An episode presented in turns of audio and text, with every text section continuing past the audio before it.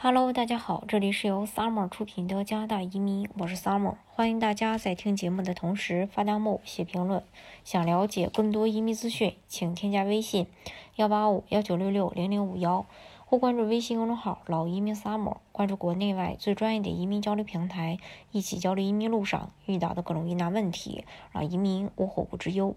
我们都知道，现在移民加拿大的家庭越来越多，当然。呃，移民的初衷呢，也是会出于多方面的考虑，比如说子女的教育、海外职业，还有居住环境，以及投资理呃投资理财、创业经商等等。那么。加拿大作为最适合移民的国家呢，也受到了很多人的关注。那我们在移民的同时，首先呢，在移民到加拿大前，也会考虑纳税的问题。如果获取了加拿大身份，是否需要双重纳税？自己在加拿大挣的钱，除了纳税给加拿大之外，是否还要需要向中国去缴税？同样，如果保留加拿大永久居民身份回国，在中国工作，是否还需要缴纳加拿大的税费？是否会双重征税？呃，带着这些问题呢，我们今天就跟大家一起来呃分享一下。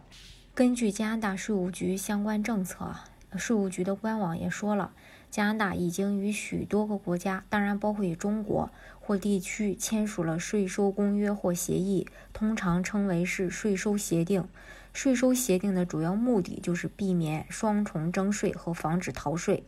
加拿大它是实行联邦、省或属地和地方三级征税制度，联邦和各省都有相对独立的税收立法权，地方的税收立法，呃，由省去赋予。省级税收立法权不能有悖于联邦税收立法权。加拿大属于联邦地方，嗯，税收分权型国家，类似于美国。嗯，如果是在加拿大个税的话，主要是说您个人和家庭进行每年的收入报税。加拿大的公民、永久居民或者是在加拿大工作的经商人士。都需要在每年的四月三十日前向加拿大的税务局交报税表进行报税。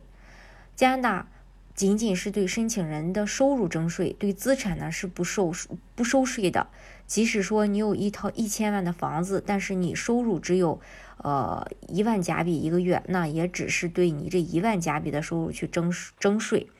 另一个重点就是说，加拿大税务局会进行一个差额补税的服务。简单来说，如果你是如果您申报的这个收入是低于你支出的，也就是政府觉得你赚的钱不够花的时候，那么报税后的一到两个月内，你会收到一笔退税收入，这个呢就是很大的一个福利了。我们再说一下国内，根据《中华人民共和国个人所得税法》第七条规定，居民个人从中国境外取得的所得税。可以从其应缴纳税额中抵免已在境外缴纳的个人所得税的税额，但抵免额不得超过该纳税人境外所得依照本法规定计算的应纳税额。也就是说，如果移民在加拿大所缴纳的已经超过了中国的纳税标准，就不需要再缴纳中国的税收。呃，如果没有超过的话，就需要补缴中国税费就可以了。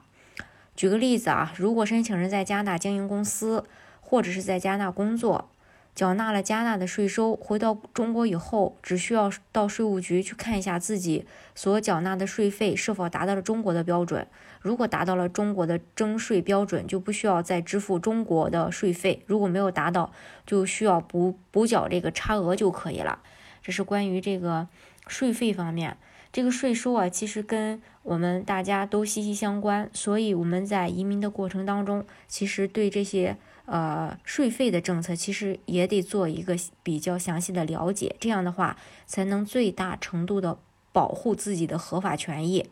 当然了，移民加拿大的方式有很多种，大家可以根据自己的条件去选择最适合你的项目来拿到身份。好，今天的节目呢，就给大家分享到这里。如果大家想具体的了解加拿大的移民政策的话，欢迎大家添加我的微信幺八五幺九六六零零五幺，或关注微信公众号“老移民 summer”，关注国内外最专业的移民交流平台，一起交流移民路上遇到的各种疑难问题，让移民无后顾之忧。